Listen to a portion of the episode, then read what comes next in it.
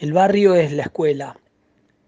Siguiendo con esa línea y con la línea anterior, el barrio es la escuela, donde, donde cruzar la calle empieza a ser un desafío, donde se empiezan a abrir eh, las posibilidades de conocer nuevas casas, nuevos árboles a los que trepar, nuevos lugares, donde esa adrenalina empieza a ser eh, el descubrimiento de manera individual del mundo, de a poquito, el descubrimiento de manera individual del mundo. Cuando ya empiezo a cruzar la calle solo, que mis viejos se descuelgan de mí y empiezo a explorar el lugar a mi modo, corriendo mis riesgos y sabiendo que ya no hay nadie para, para salirme al cruce.